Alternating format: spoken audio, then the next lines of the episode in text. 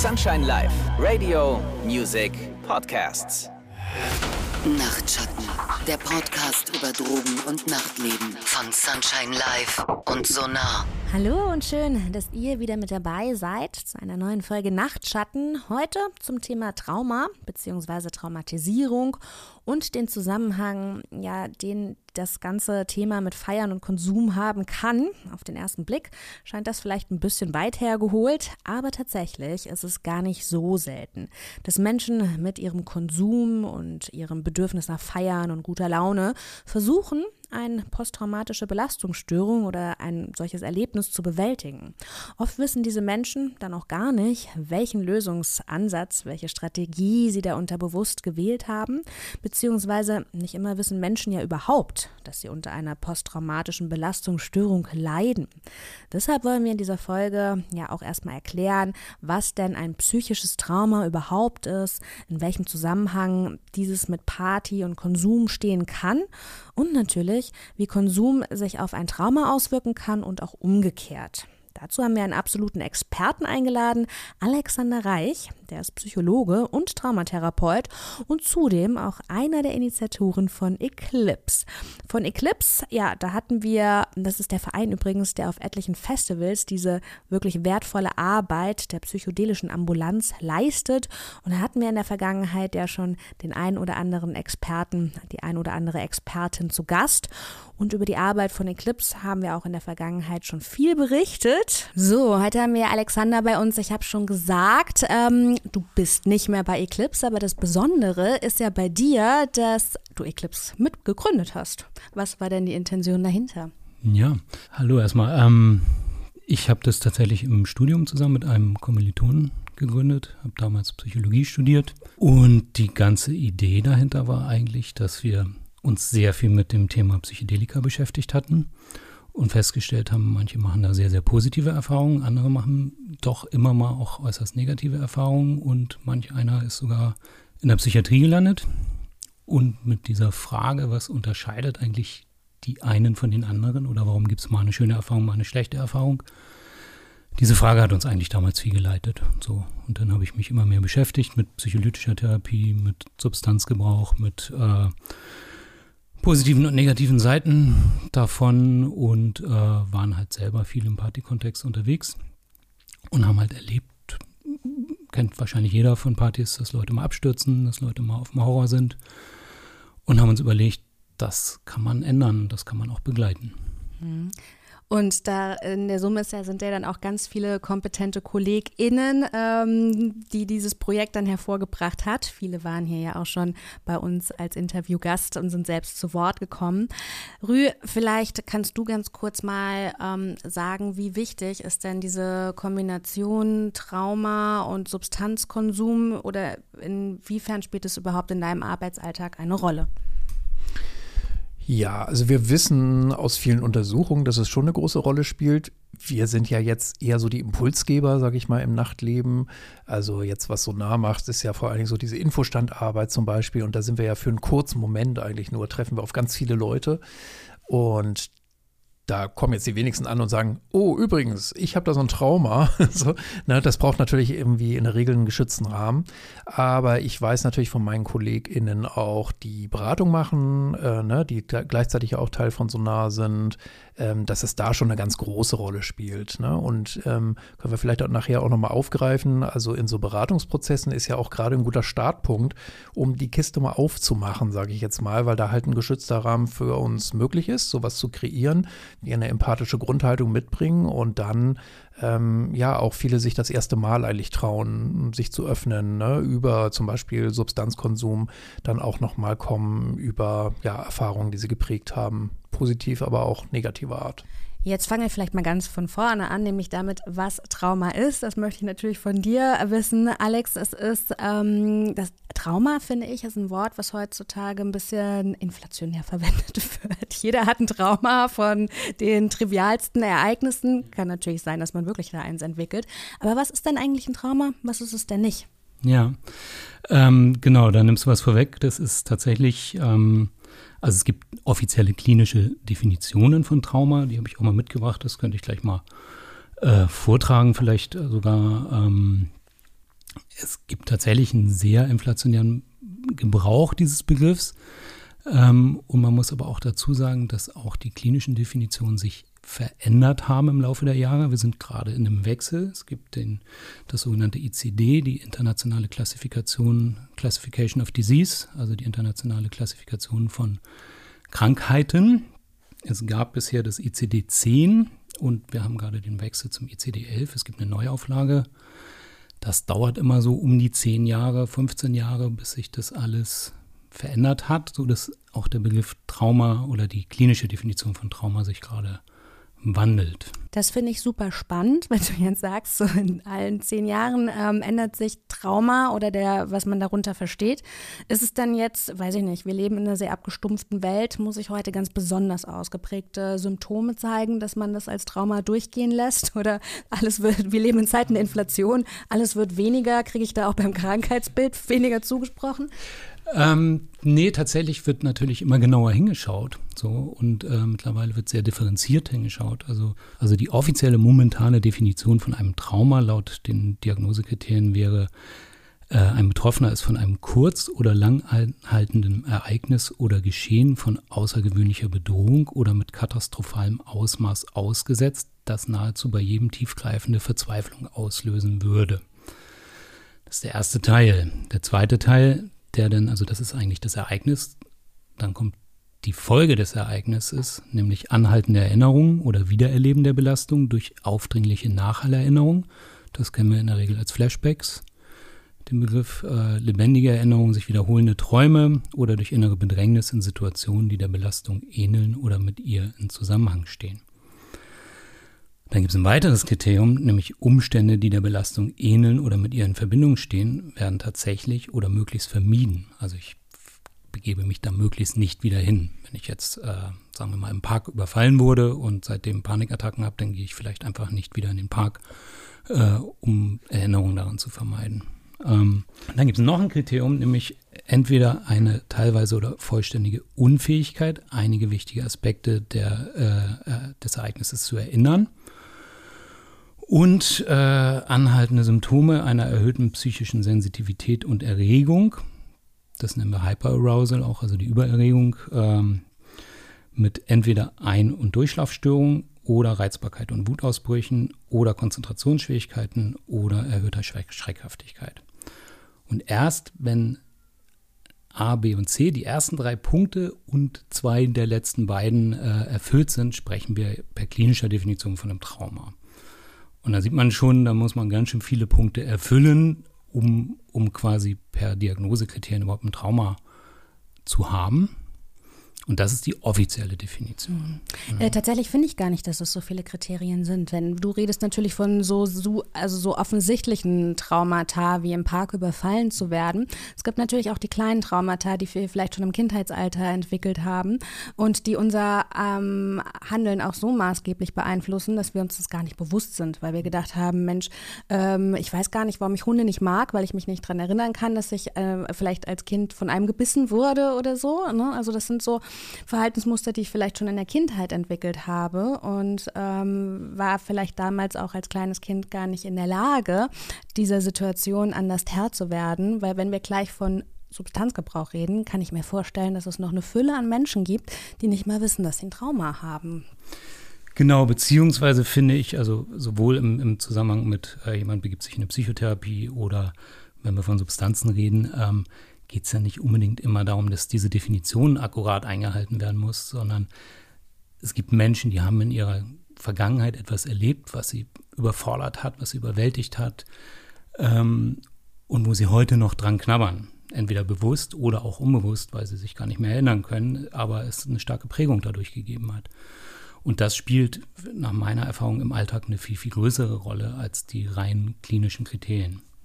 Was gerne, gerne immer vergessen wird, ist, bis im ICD-10 war es eigentlich so, dass immer, also ich unterscheide zwischen Trauma durch zu viel und Trauma durch zu wenig. Und dieses zu wenig wurde bisher immer vergessen. Und mit zu wenig meine ich Eltern, die sich nicht kümmern um ein Kind, was schreit, äh, das nicht akkurat spiegeln, die Bedürfnisse nicht wahrnehmen. Äh, in den 70er Jahren war es gang und gäbe, das Kind nachts schreien zu lassen und nicht zu stillen, weil es soll den Rhythmus der Eltern lernen. Ähm, Also alles, alles dieses Nicht-Eingehen auf Bedürfnisse. Also so ein Mangelbewusstsein zu entwickeln, so ein Mindset von, oder so eine, wie, wie sagt man, fehlendes Urvertrauen. Genau. Und da geht es eigentlich um Bindung. Das ist zum Beispiel auch neu, was jetzt im ECD-11 kommt, dass, dass äh, viel mehr der Aspekt Bindung beachtet wird. Komplextrauma hat auch, äh, wird jetzt mehr beachtet. Also Komplextrauma heißt dann, ich habe vielfach Schreckliches erlebt über einen längeren Zeitraum. Ähm, das war bisher diagnostisch auch noch gar nicht abzubilden.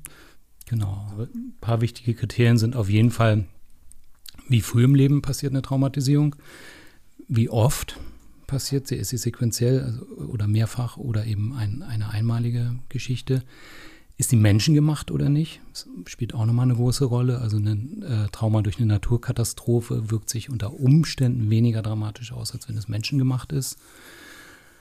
Ähm, was habe ich überhaupt für Hintergründe? Also ne, komme ich aus einem einigermaßen stabilen, okayen Leben mit einem guten Freundeskreis und erlebe dann ein Monotrauma, dann ist es vielleicht nicht ganz so dramatisch, als wenn ich in frühester Kindheit in meinem Nest, in meinem Zuhause, wo ich irgendwie genährt werden sollte, äh, die ganze Zeit Schreckliches erfahre. Mhm. Äh, ne, jetzt habe ich gleich eine ketzerische Frage zu Beginn, weil was du von was du hier sprichst, ist ja Resilienz. Ne? Und den ähm, könntest du dir vorstellen, dass ganz oft der bei traumatisierten Menschen der Wunsch oder das, was kompensiert wird mit Substanzen, die fehlende Resilienz ist? Okay, also wenn wir zu Substanzen kommen, weiß nicht, ob es unbedingt die fehlende Resilienz ist, aber es ist natürlich, also ich sehe einen Substanzgebrauch immer als einen emotionalen Manipulator. Also ich will irgendeine Emotion anders haben. Entweder will ich meine schöne Zeit noch schöner machen oder ich will ein unschönes Gefühl weghaben. Das ist eigentlich so für mich die, die primäre Motivation von, von Substanzgebrauch. Ähm, wenn wir jetzt äh, von Trauma-Hintergrund sprechen, dann ist es natürlich sehr oft auch der Versuch, also Traumaerinnerung geht ja einher mit unschönen Gefühlen, mit äh, vielleicht chronischem Stress, mit depressiven Symptomen, mit ähm, Verunsicherung im, im, im sozialen Kontext. Ne? Wenn ich als Kind erlebt habe, meine engsten Bezugspersonen sind nicht vertrauenswürdig, dann habe ich vielleicht als Erwachsener auch riesige Probleme, in Kontakt zu gehen mit Menschen. Und auf Substanz erlebe ich dann plötzlich, oh, das geht ja ganz einfach. So. Und auf einmal sind alle nett und alles ist schön und ich erlebe mich anders. Also so ein Emotionsmanagement, sagst du ja. Genau. Jetzt kommen wir noch mal ganz äh, zu diesen klassischen Symptomen, weil ich finde auch posttraumatische Belastungsstörung ist auch etwas, was ich immer so, weiß ich nicht, mit Leuten assoziiere, die den Krieg in irgendeiner Form erlebt haben, haben ob sie jetzt, weiß ich nicht, dort als Wehrpflichtige gedient haben oder eben, ähm, aber es ist eben nicht, das sind ja nicht die einzigen Betroffenen. Kannst du vielleicht noch mal ganz kurz die Symptome ähm, zusammenfassen, die wichtigsten Symptome, woran man erkennt, dass man an einem Trauma leidet? Mhm. Genau, also im Prinzip wären das, das, das wäre dieser Teil D, den ich vorhin vorgelesen habe. Also äh, wichtigste Kriterien wären eine erhöhte psychische Sensitivität, also eine Übererregung, dass ich schneller aus der Bahn zu bringen bin, dass ich äh, ähm, eine dünnere Haut habe. Ähm, wäre ein Kriterium, die sogenannten Flashbacks, die Nachhallerinnerung, also dass sich die Bilder immer wieder aufdrängen. Ich sie sehe unter Umständen so, als ob ich jetzt wieder in der Situation bin. Also ich nehme immer ganz gern dieses, dieses Beispiel Überfall im Park, weil es so sowas ist, wo man sich relativ gut reinversetzen kann. Ne? Das wäre dann halt wieder, ich sehe den Täter wieder vor mir, ich sehe wieder das Messer, ich spüre vielleicht wieder, wie das Messer in meinen Bauch eindringt oder was auch immer. Ne? Das, das wären so diese Nachhallerinnerungen. Ähm, die damit einhergehende Unruhe, die eben zu Ein- und Durchschlafstörungen führt, äh, erhöhte Reizbarkeit. Ähm, und im, du hast ja auch gesagt, im schlimmsten Fall ist es so, dass es das Leben, das Alltagsleben immer mehr und mehr einschränkt, dass man dann, weiß ich nicht, gewisse Plätze meidet, hast du als Beispiel gesagt. Ist es etwas, was sich von alleine wieder abbaut, wenn man das aussitzt, oder ist es eher etwas, was schlimmer wird? Ähm, also weder noch als, als Universalregel. Ne? Ähm, wir können in der Regel also ein gewisser Prozentsatz von Menschen, die ein traumatisierendes Ereignis erlebt haben, nur ein gewisser Prozentsatz von denen erfährt auch eine nachhaltige äh, PTBS. Ähm, das ist wieder je nach Ereignis, gibt es da unterschiedliche Prozentzahlen. Ne? Also Ähm, das spielt zum einen Resilienzenfaktor, aber eben auch, was war eigentlich das auslösende Ereignis? Ne, wir leben in einer Welt, in der uns von Kind an beigebracht wurde, habe ich hier gerade zu Rü gesagt, das sind die unproduktivsten Glaubenssätze. Man müsse stark sein, man muss das aushalten, man weint nicht. Und dann hat man wahrscheinlich auch den Anspruch an sich selber, ist ja bei psychischen Krankheiten oft auch noch so, das schaffe ich irgendwie alleine. Das ist ja kein, das ist ja kein Beinbruch jetzt, ich sitze das einfach aus. Und dann kommt auch noch Scham dazu oder man denkt sich, ach, keine Ahnung, äh, wie, wenn, du, wenn du verheiratet bist, ist alles verheilt, hat meine Oma gesagt, und ich bin bis heute nicht verheiratet. ja. Also, es kann, es kann sich tatsächlich aussitzen. Äh, so als Pi mal Daumenregel kann man sagen, wenn drei Monate nach dem Ereignis immer noch einiges los ist, dann reden wir langsam von der PTBS. Ähm, und wenn wir in der, äh, in der tatsächlichen PTBS drin sind, ist es in der Regel nicht so, dass sich das von alleine äh, auflöst, sondern dann ist ein Teil unseres Nervensystems quasi noch gefangen in der traumatisierenden Erfahrung und wird immer wieder durch kleinste Auslösereize ähm, an das Trauma erinnert. Dann kann ich versuchen, das zu umgehen, ne, indem ich zum Beispiel nicht mehr in den Park gehe, aber dann habe ich vielleicht, äh, laufe ich an einer grünen Wiese vorbei und äh, rieche einen Grill und es erinnert mich wieder dran oder was auch immer. Plus, wir haben, das, das gilt sowohl für, für Trauma als auch für viele Angsterkrankungen. Wenn wir vermeiden, lösen wir es nicht und dann kommt es manchmal auch noch zu Verschiebungen. Dann habe ich vielleicht am Ende nicht mehr, äh, dann bin ich vielleicht ein halbes Jahr nicht im Park gegangen und stelle aber hinterher fest, ja, ich traue mich jetzt aber auch nicht mehr auf eine Party. Und wenn dem so ist, dann kommen wir eigentlich in, dem, in den Bereich der Notwendigkeit von der Therapie. Genau, ich wollte nochmal ähm, so ein bisschen ergänzen. Also, wir haben jetzt vor allen Dingen so gesprochen über diese, diesen Bereich, so, ich sag mal, zu viel, ne? so als Reaktion auch auf traumatische Erlebnisse, ähm, Übererregung, Flashbacks, Hypersensibilität und sowas. Ne? Aber was ja auch typisch ist, ist eben, dass es sich in so ganz konkreten, ich sag mal, zu wenig oder sehr ähm, ja, zurückhalten, Zurückhaltung, Rückzug ähm, äußert. Ne? Also das heißt ja auch post, ähm, ja, depressive äh, Störung, ja, oder Störungsmuster. Also eine ganz starke Antriebslosigkeit, ne, wie gar keine Lust, gar keinen Spaß ähm, auf, auf irgendwas, ja, was vorher immer Spaß gemacht hat. Und darauf kannst du ja vielleicht mal ein bisschen nochmal eingehen, so Dissoziation spielt ja auch für die Therapie dann auch eine ganz große Rolle, ne, damit umzugehen. Äh, was verstehen wir darunter? Kannst du ja. vielleicht am besten erklären? Also ich komme erst nochmal auf die, auf die langfristigen Auswirkungen äh, zu sprechen. Das stimmt, in, in der langfristigen Entwicklung kommt es dann eher zu Rückzug, zu depressiven Symptomen, zu Antriebslosigkeit. Ähm, und äh, deswegen wird es auch öfter nicht erkannt. Zunächst mal äußert sich vielleicht in einer Depression. Die Person hat, stellt gar nicht mehr den Zusammenhang her zwischen irgendeinem Ereignis und dem Zustand heute, weil sie eben erfolgreich vermieden hat eine ganze Weile, aber, aber das Ganze sich nicht aufgelöst hat. Ähm, und sozialer Rückzug ist auch was ganz Klassisches. In die Sucht gehen ist was ganz Klassisches. Überhaupt in jegliche Form von Ablenkung gehen. Ne? Also Sucht heißt, heißt ja nicht nur unbedingt Substanzgebrauch, sondern kann heißen, ich binge-watche Netflix oder putze den Haushalt.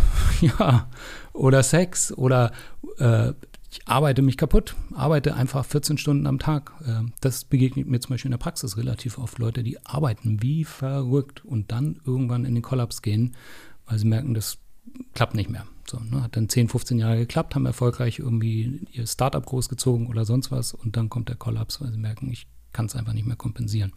Dissoziation ist einmal der, der zentrale Begriff für, für einen, nennen wir es mal, Rettungsmechanismus im Moment der Traumatisierung. Also wenn, wenn das, was ich erlebe, so schlimm und so intensiv ist, dass es nicht mehr aushaltbar und nicht mehr prozessierbar ist in dem Moment, dann rettet uns eigentlich unser Nervensystem durch Dissoziation.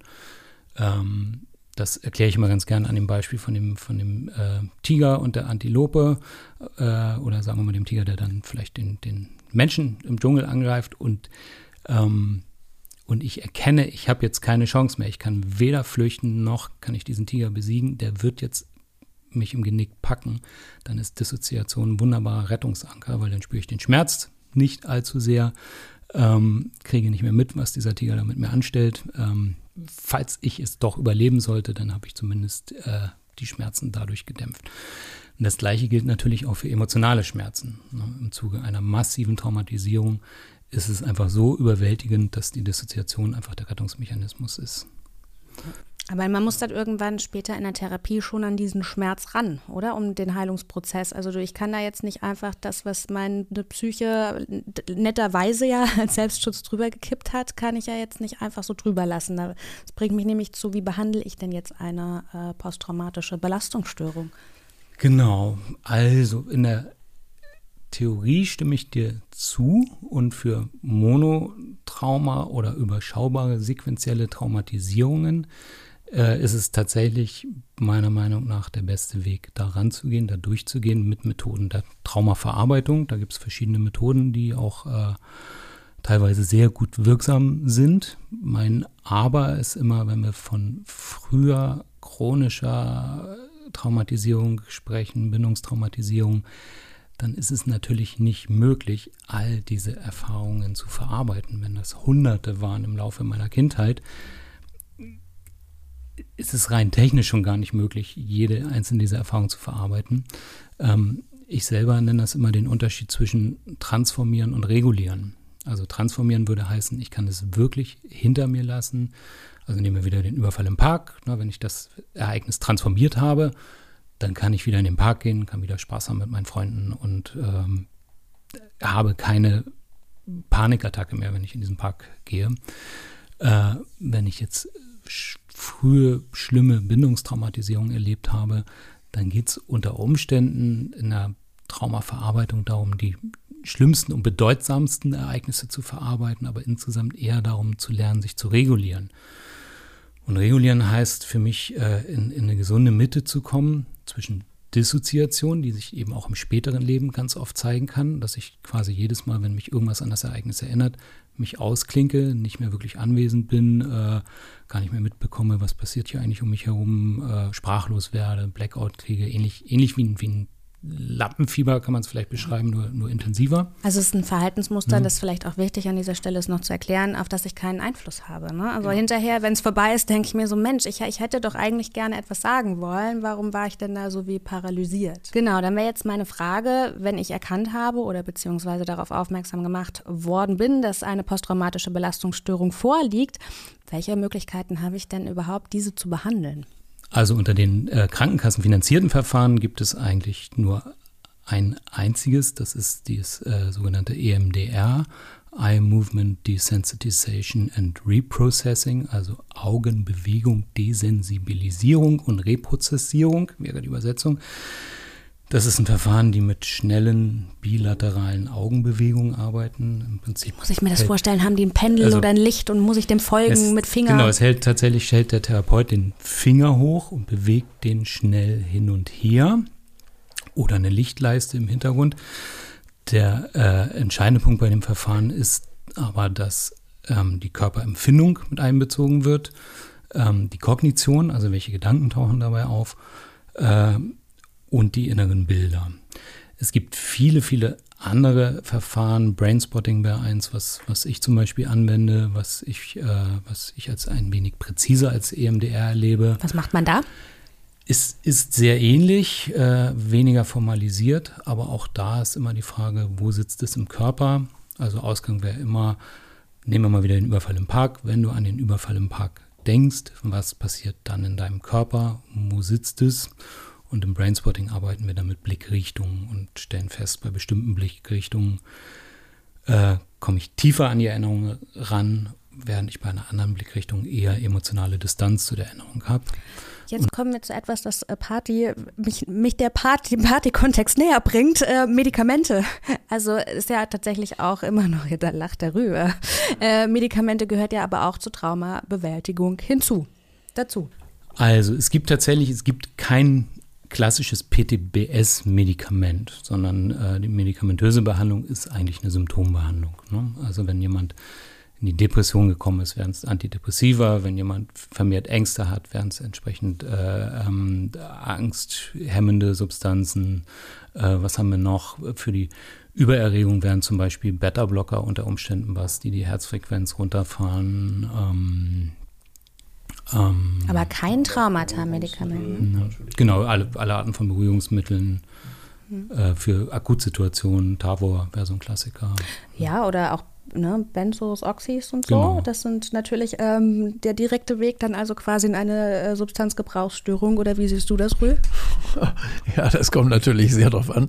Aber ähm, ja, selbstverständlich ist es so, wenn der Anreiz besonders hoch ist, weil das Leid, ja, ähm, das individuelle Leid oder der Stressdruck ja besonders hoch ist, dann ist das natürlich ein besonders hoher Risikofaktor, ähm, dass man dann zu oft, zu viel, zu lange, ähm, vor allen Dingen, ne, das ist ja das Problem bei den Benzos äh, oft, ne, das aus so einer ursprünglich mal zwei Wochen Idee, ja, irgendwie um akuten Zustand äh, zu lindern, ähm, dann oftmals Jahre werden auch, ne, und das ist insofern ja schon ein großes Risiko.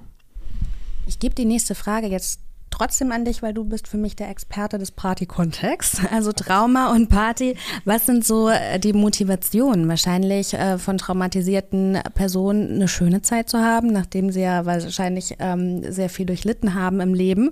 Oder ist es eher, weiß ich nicht, ist, ist Ausgehen dann eher Stress? Dann sollten sie doch zu Hause bleiben und sich etwas schonen.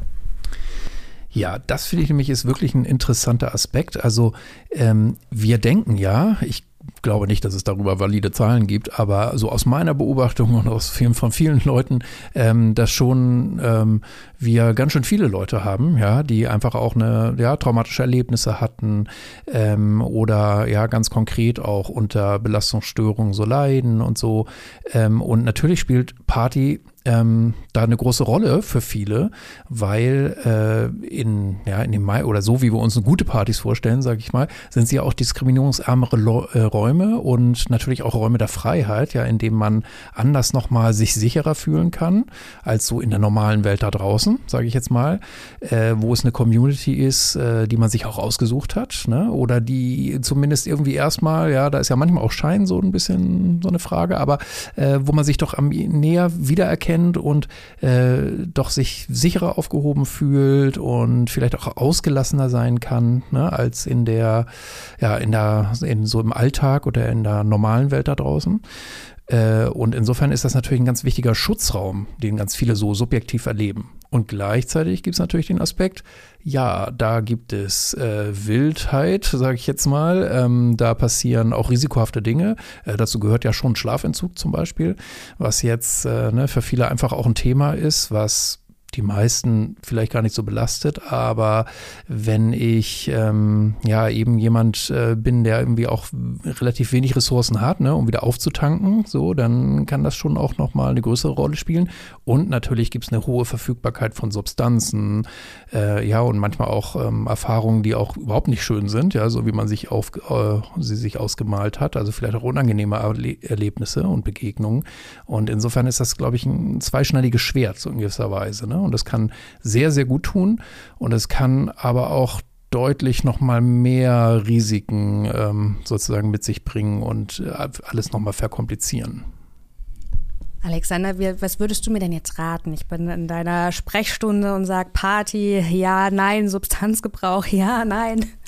Ich glaube, das ist, also ich, als ich Gerühl gerade zuhörte, habe ich gedacht, da könnten wir eigentlich jetzt Stunden drüber reden, weil mir kam so beim Zuhören, also es spielt ja eine Riesenrolle, erstmal also mit was für einer Biografie laufe ich im Leben rum, mit was für einer Stimmung komme ich auf diese Party, mit wem bin ich da und welche Substanzen konsumiere ich. Ne? Mir kam eben beim Zuhören, Amphetamine zum Beispiel sind, sind von, vom Wirkaspekt her äh, ne, über Adrenalin, Noradrenalin-Ausschüttung, kommen die sehr nah ran an diese Kampf-Flucht-Mechanismen. Das ist genau das, was der Körper macht in dem Moment, wo ich eine Bedrohung habe.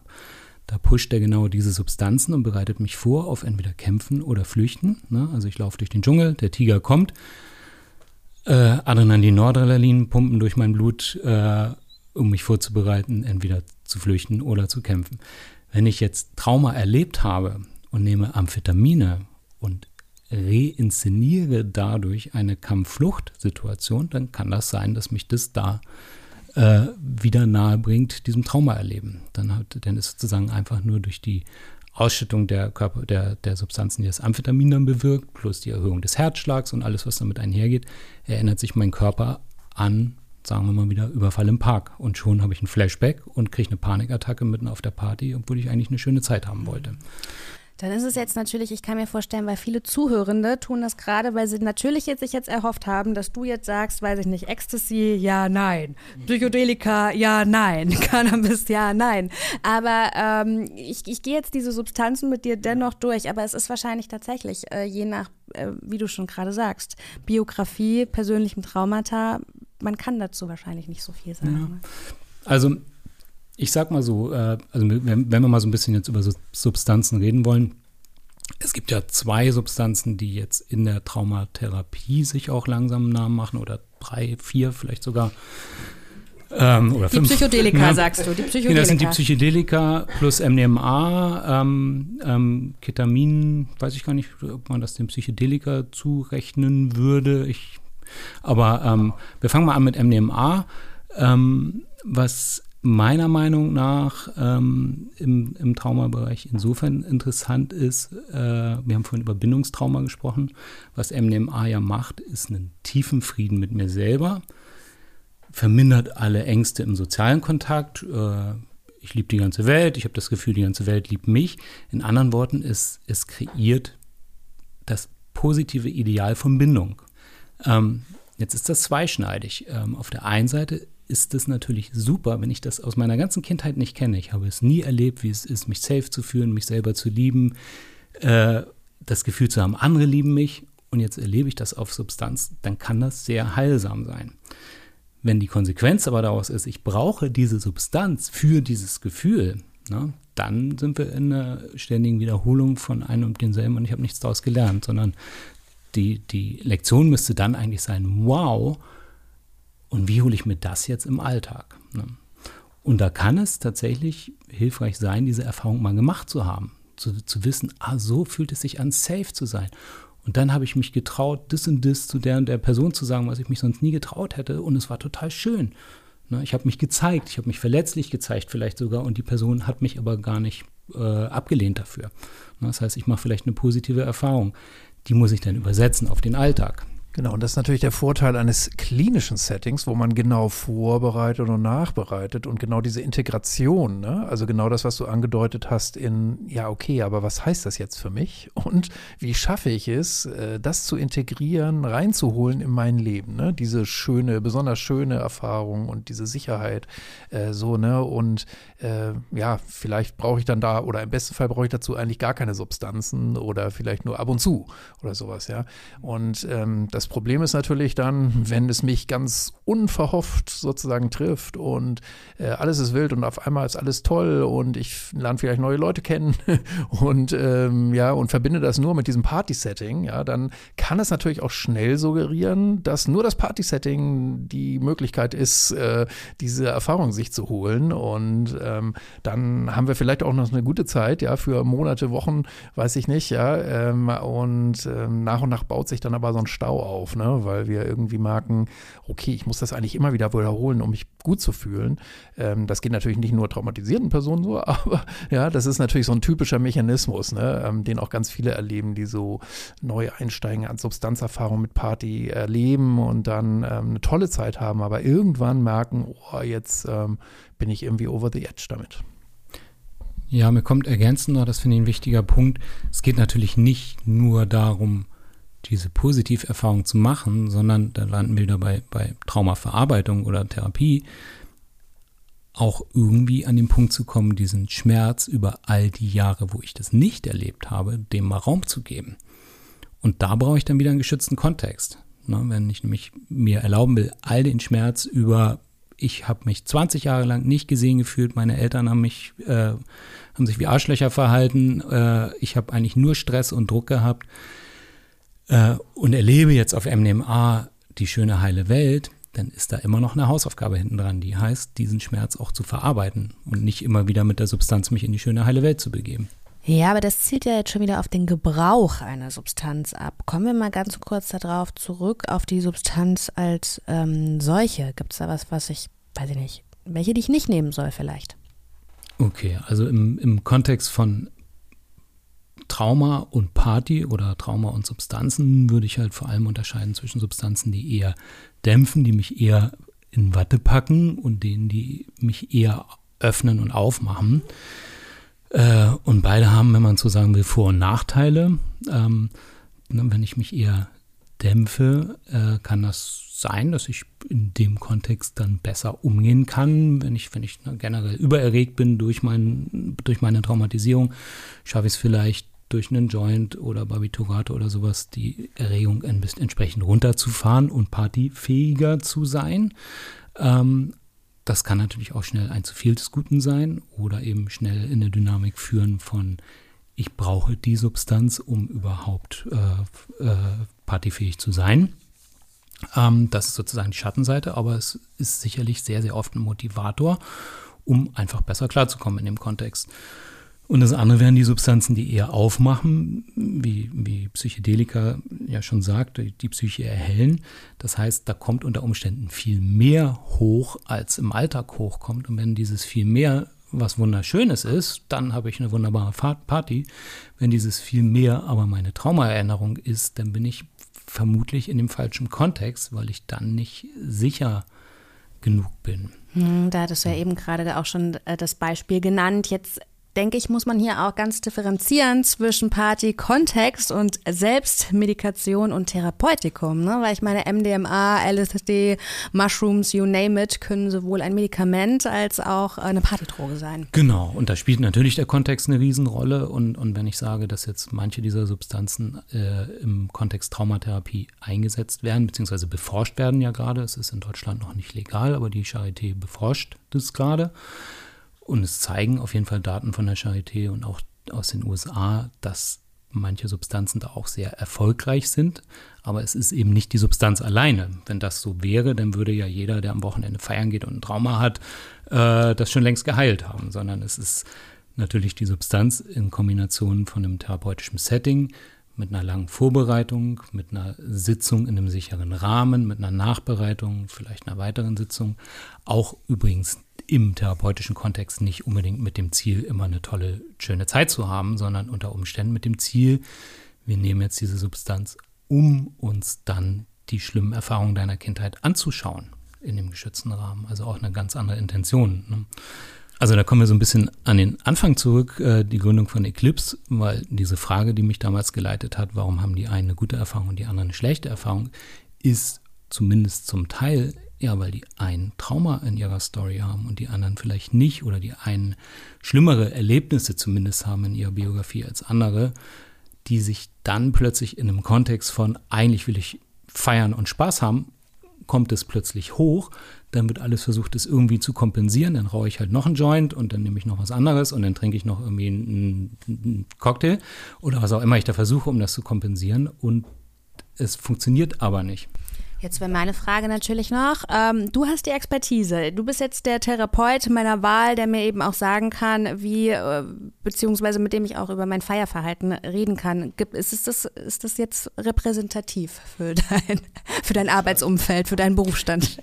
Also ich habe mich tatsächlich schon im, im, im, Studium mit dem Dilemma beschäftigt, dass Leute, die Substanzen gebrauchen, oft nicht wirklich andocken, weil sie vielleicht nicht das Kriterium Sucht erfüllen und um in eine Suchttherapie gehören, aber in der klassischen Psychotherapie vielleicht auch abgelehnt werden, weil es heißt, naja, du hast ja irgendwie ein Problem mit Drogen, äh, du müsstest erstmal in die Sucht gehen. Ähm, das heißt, viele wissen nicht so richtig, wo soll ich mich eigentlich hinwenden. Ähm, und ich finde es wichtig zu sehen, dass eben nicht immer, aber oft Trauma oder zumindest unschöne Erfahrungen aus unserer Kindheit, aus unserer Biografie mit eine Rolle spielen bei Substanzgebrauch und dass das therapeutisch mit bedacht werden müsste.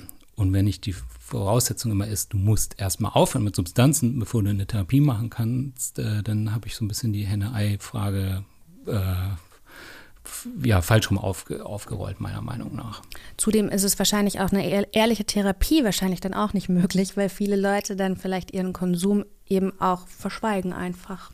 Genau, viele trauen sich auch nicht da offen mit umzugehen, das stimmt. Aber es gibt keinen, so wie den akzeptierenden Ansatz in der, ähm, in der Drogenarbeit gibt es jetzt keinen akzeptierenden Ansatz unter euch Therapeutinnen. Zumindest nicht als äh, offizielles Kriterium, ne? also dass ich jetzt irgendwie so, wie ich, wie ich äh, eine akzeptierende Drogen Einrichtung gehen kann, äh, gibt es jetzt keine Liste von akzeptierenden TherapeutInnen. Ähm, ich selber handhab es zum Beispiel so, äh, also Grundregel bei mir ist, keiner kommt breit in die Sitzung. Das äh, finde ich auch selbstverständlich. Ähm, aber wenn jemand noch akut konsumiert, dann ist das eben Teil des Themas und dann will ich das, dann will ich auch, dass jemand ehrlich zu mir ist über Art und Umfang und in welchem, in welchem Kontext, warum, aus welcher Motivation heraus. Ne? Ich sage immer als simple Faustregel, eine schöne Zeit schöner zu machen mit Substanzen ist deutlich weniger dramatisch als eine schreckliche Sache wegkriegen zu wollen mit Substanzen. Und wenn jemand versucht, irgendwas wegzukriegen, dann ist er vielleicht viel besser aufgehoben in der Therapie und der Bearbeitung dieser Themen, als das über die Substanzen hinzukriegen. Abschließend habe ich die vielleicht schwierigste Frage, wenn jetzt äh, Leute draußen zuhören, die auf der Suche nach einem kompetenten Therapeut, einer kompetenten Therapeutin sind und du hast eben schon gesagt, Listen gibt es nicht. Rü, was mache ich denn jetzt? Ja, also wir können natürlich anbieten, äh, kommt zu uns sozusagen, ja. Ähm, niedrigschwellige äh, Drogenberatung, Sucht- und Drogenberatung, die ihr über Safer-Nightlife Berlin slash Beratung zum Beispiel äh, finden könnt. Äh, und das Gute ist bei uns, dass man im Prinzip die ersten Schritte schon machen kann. Ne? Ähm, also es ist sozusagen so ein Safe Harbor erstmal, äh, um das Thema aufzumachen. Ähm, man muss noch nicht viele Vorbedingungen erfüllen, ne? äh, sondern wir nehmen euch so, wie wir, wie ihr gerade da seid und trotzdem können wir uns ranpirschen so an das Thema. Natürlich auch besser nochmal äh, vielleicht den Kontext klären, was erwartet mich in einer möglichen Therapie oder wo gibt es weitere Unterstützungsmöglichkeiten. Äh, in die Shownotes haben wir auch noch ein paar Links natürlich für akut ne, Betroffene Ebene, ja, wenn ihr jetzt gerade äh, so spezielle Hilfe ähm, sucht und einzelne äh, oder mehrere Beratungsstellen äh, stellen auch therapeutische Gruppen zum Beispiel. Ja, da muss man natürlich genau gucken, ja, äh, haben die da Plätze? Ist das jetzt auch das Richtige für mich? Kann ich mich darauf einlassen? Ähm, aber das kann natürlich auch super wertvoll sein, äh, sich mit anderen Betroffenen ne, ähm, auszutauschen. Äh, und das kann ein sehr guter erster Schritt sein. Mhm. Ja, von meiner Seite her würde ich noch sagen, äh, also wenn Trauma im Hintergrund ist, ähm, sucht euch auf jeden Fall jemanden, der zusätzlich noch eine Traumaqualifikation hat, äh, der überhaupt gut ausgebildet ist. Man darf auch nicht vergessen, es gibt auch äh, gerade auf dem Markt der Nicht-Kassentherapeuten gibt es auch etliche Personen, wo es ein bisschen mangelt an den Qualifikationen, die sich gerne Trauma auf die Flagge schreiben, aber doch nicht wirklich kompetent ausgebildet sind. Äh, also schaut dahin, was haben die Leute wirklich gelernt. Mhm. Dann habe ich doch noch eine abschließende Frage. Ähm, wie viele Sitzungen muss ich denn eigentlich? Bin ich dann mein Leben lang in Therapie? Also, weiß ich nicht, beim Coaching gibt es das, dass man sagt, Raucherentwöhnung zwischen drei und fünf Sitzungen oder so? Ja, das ist eine Frage, da kommen oft Leute zu mir gleich am Anfang und sagen, wie lange wird das dauern? Bis ich, ich wieder ich, heile bin. Ja, bis ich wieder heile bin. Ähm, ich finde es, also eigentlich kommen wir auch da zurück an Anfang, es hat ein bisschen damit zu tun, wie komplex ist meine Traumatisierung, wie früh habe ich sie erlebt, ähm, wie sehr hat sie mich aus der Bahn geworfen. Ne? Also als einfache Faustregel, alles, was chronisch in der Kindheit passiert, dauert lange. Da reden wir manchmal von jahrelanger Therapie.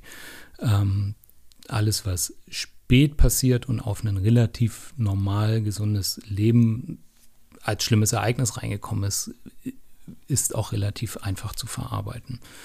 Ähm, die Suche nach einem Kassentherapeuten, der zusätzlich noch auf Trauma spezialisiert ist, ist nicht leicht. Ähm, ich kann nur immer wieder sagen, lasst euch nicht entmutigen, bleibt dran, klemmt euch ans Telefon. Es gibt das sogenannte Kostenerstattungsverfahren, wenn ihr nachweisen könnt, dass ihr so und so viele Therapeuten angerufen habt und nicht untergekommen seid, dann können dann greifen sozusagen auf der nächsten Ebene diejenigen, die ähm, ein Kassenzulassungsverfahren gelernt haben, aber noch keinen Kassensitz haben. Das sind die sogenannten Kostenerstattungstherapeuten. Ähm, zum Beispiel auf der Seite therapie.de kann man filtern, kann sagen, ich will entweder nur Leute, die einen Kassensitz haben oder Leute, die äh, Kostenerstattung machen oder auch Leute, wo ich als Selbstzahler hingehen kann. Ähm, auf dem Selbstzahlermarkt findet man natürlich am schnellsten jemanden, aber das kostet halt auch entsprechend. Das können sich einfach viele Leute nicht leisten. Und man muss auch sagen, auf dem Selbstzahlermarkt sind natürlich auch viele der nicht gut qualifizierten TherapeutInnen unterwegs. Das, das muss man auch wissen. Ähm, also von daher Fachgesellschaften nochmal als Kriterium. Ähm, Und ich weiß, es ist schwer, aber eigentlich muss man sich im Erstgespräch trauen und sagen, was hast du wo gelernt oder was haben Sie wo gelernt. Ähm, ja, und da könnte man auch, ganz ehrlich sagen, außerdem bin ich Konsumentin und wenn das für Sie ein Problem ist, dann passen wir nicht zusammen. Ich würde das auf jeden Fall erwähnen, klar. Und, und ähm, ganz ehrlich, also ich habe ja viele, viele Therapeutinnen fortgebildet im, im Traumabereich bei uns am Institut. Manchen macht das Thema Substanzen einfach Angst. So, äh, oder sie können nicht differenzieren zwischen Substanzgebrauch und Sucht. Ähm, und das ist okay, die dürfen da unbeholfen sein und ängstlich sein, aber dann würde ich tatsächlich mir jemand anders suchen. Ähm, ich würde natürlich umgekehrt aufpassen, mir jetzt auch nicht jemanden zu suchen, der es komplett verharmlost. Ja, mit Blick auf die Uhr würde ich sagen, das war es jetzt zum ersten, zumindest zum Thema Trauma und Konsum. Vielen, vielen Dank für all die Infos, Alexander Reich. Gerne könnt ihr uns natürlich auch weitere Fragen schicken, beziehungsweise sowieso auch zu anderen Themen über unsere Mailadresse kontaktieren. Die da ist nachtschatten at sunshine-live.de. Ansonsten würden wir uns natürlich freuen, wenn ihr diesen Podcast abonnieren möchtet. Hat für euch den Vorteil, dass ihr zukünftig keine Folge mehr verpasst und hört auch, wenn ihr möchtet, gerne in die anderen Sunshine Live Podcast Formate. Wir hören uns, wenn ihr möchtet, in 14 Tagen wieder. Nachtschatten, der Podcast über Drogen und Nachtleben von Sunshine Live und Sonar.